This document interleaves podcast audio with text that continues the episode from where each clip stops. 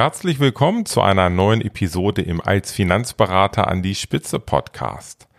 Heute mit dem Thema Provision AD. Na und? Ich wünsche dir viel Spaß. Als Finanzberater an die Spitze.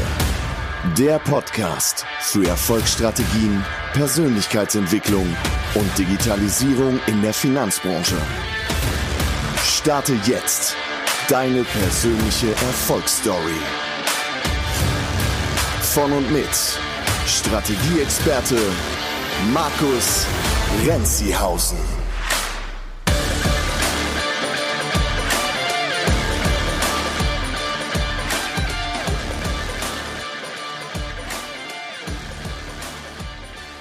Heute habe ich als kleine Einleitung nur einen einzigen Satz.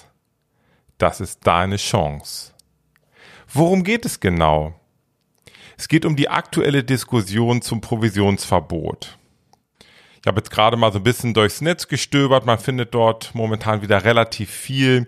Die Zukunft der provisionsbasierten Finanzberatung steht aktuell auf der Kippe, steht geschrieben im Handelsblatt.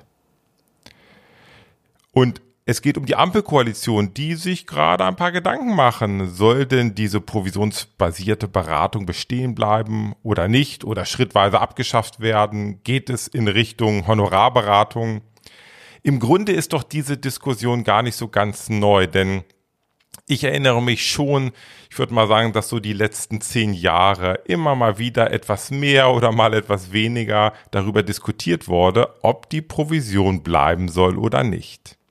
In der heutigen Podcast-Episode soll es jetzt gar nicht darum gehen, ob das Ganze sinnvoll ist. Also ich möchte hier keine politische Debatte anstoßen, soll die Provision bleiben oder nicht, denn ich möchte dir als Finanzberater ganz einfach heute nur eine strategische Idee mitgeben, wie du mit diesem ganzen Thema umgehen kannst und das Ganze für dich als riesige Chance nutzen kannst.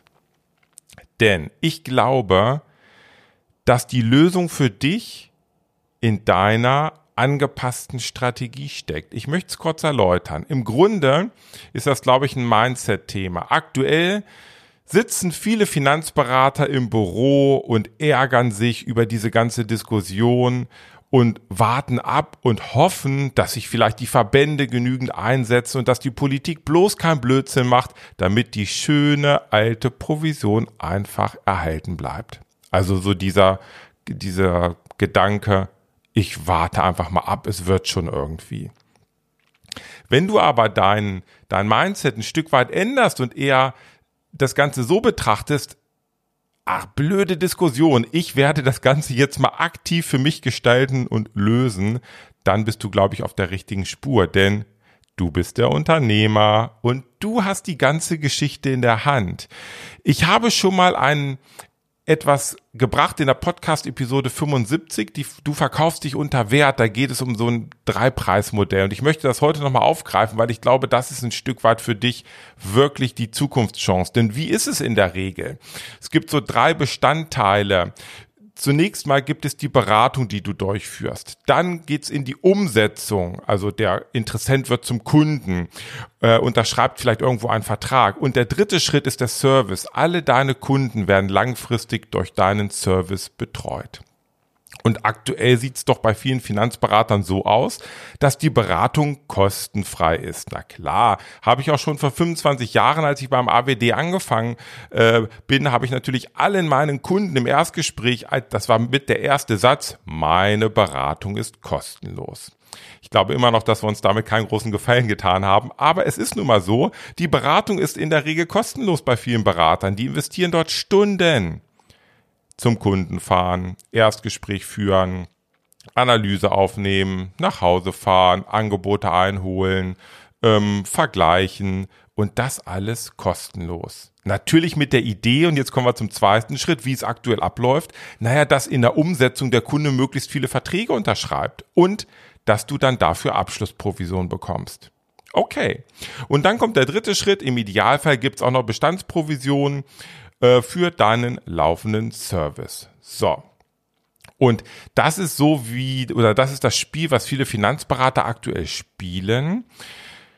Wir bei Engineers of Finance, und das soll jetzt keine Selbstbeweihräucherung sein, ist einfach nur mal Fakt, wir arbeiten seit über zehn Jahren, ich würde sogar fast sagen 15 Jahren, äh, sind weit über 90 Prozent unserer Einnahmen keine Provisionen, sondern ganz einfach Honorare oder Gebühren, Serviceentgelte, wie man es auch immer bezeichnet, die für den Kunden ganz klar ersichtlich sind und die der Kunde bezahlt. So. Und ich glaube, die Zukunft könnte für dich doch folgendermaßen aussehen und dann äh, schlägst du nämlich gleich zwei Fliegen mit einer Klappe. Du könntest für deine Beratung am Anfang oder nennen wir es vielleicht mal für dein Konzept, was du am Anfang erstellst oder für die Planung, die du am Anfang machst, kannst du ein Honorar nehmen, ein Entgelt, eine Gebühr. Was ist dort üblich? Ob ist alles machbar? Von 500 Euro bis 15.000, 20.000 Euro. Es hängt natürlich davon ab, wie groß der Nutzen ist, den deine Beratung, dein Konzept, deine Planung am Anfang mit sich bringt. Für so eine Finanzplanung ist es durchaus üblich, dass viele Finanzberater 2, 3, 4, 5, 6, 7.000 Euro nehmen. So. Dann hast du dich also unabhängig gemacht schon mal von der Umsetzung, also von der Abschlussprovision, denn du hast natürlich für dein Know-how, was du hast in der Planung und Konzeption, hast du Geld verdient. Also, ich denke mal, das ist vollkommen fair. Und dann geht's in die Umsetzung und du wirst merken, dass die Kunden, die Geld für eine Planung oder für ein Konzept bezahlen, dass die gerne gewillt sind, das Ganze mit dir auch umzusetzen. Und hier bist du aktuell natürlich noch total flexibel. Du kannst das Ganze mit Abschlussprovisionen umsetzen. Du kannst das mit Honoraren, also vielleicht einer Vermittlungsgebühr oder einem Vermittlungsentgelt umsetzen. Da bist du aktuell noch total flexibel. Und sollte es diesen, dieses Provisionsverbot wirklich mal geben, naja, dann sind es halt nicht die Abschlussprovisionen in der Umsetzung, sondern da machst du das durch eine ganz klare Vereinbarung mit dem Kunden, dass für deine Vermittlung und für deine Umsetzung der Kunde Summe X zu zahlen hat. Und dann kommen wir zum dritten Teil. Und das könntest du zukünftig natürlich auch ganz intelligent lösen, indem du mit dem Kunden einfach ein Serviceentgelt vereinbarst. Also er zahlt für deine Betreuung, für deinen Service. Das ist im Investmentbereich schon seit vielen, vielen Jahren üblich. Im Versicherungsbereich noch nicht so stark. Es kommt langsam immer mehr auf. Aber ich kann dir nur sagen, dass es auch in dem Versicherungsbereich mittlerweile viele Berater gibt, die das für sich entdeckt haben. Und so könnte die Zukunft natürlich so aussehen, dass du A, dich unabhängig machst von der Politik, von diesem Provisionsverbot, weil egal ob der kommt oder nicht, du vereinbarst einfach alles mit dem Kunden ganz transparent. Ähm, du verlangst für deinen Nutzen Geld, was der Kunde bezahlt. Er muss es doch eh zahlen, auch bei der Provision. Also wieso dann auch nicht offen über, ich sag mal, Honorare oder ja, Planungsentgelte, wie du es auch immer bezeichnen möchtest. Und die zweite Fliege ist, dass du dich endlich nicht mehr unter Wert verkaufst, weil du gerade am Anfang, wo der größte Aufwand da ist, der, du lernst den Kunden kennen, du musst alle Unterlagen sichten, du musst daraus ein Konzept erarbeiten. Wieso um Gottes Willen soll denn das alles kostenfrei sein? Das heißt, du verkaufst dich hier nicht mehr unter Wert und gerade dieser Anfangsaufwand, der wird ordentlich bezahlt. Moment, wirst du jetzt vielleicht denken. Das funktioniert bei meinen Kunden nicht dann laufen mir doch die Kunden weg, Markus. Schon mal drüber nachgedacht? Ich kann dir versichern, es funktioniert. Denn vermutlich hast du eh viel zu viele Kunden. Ach, ich kenne so viele Berater. Das sind nicht nur 500 Kunden, die haben teilweise 2000, 3000 Kunden.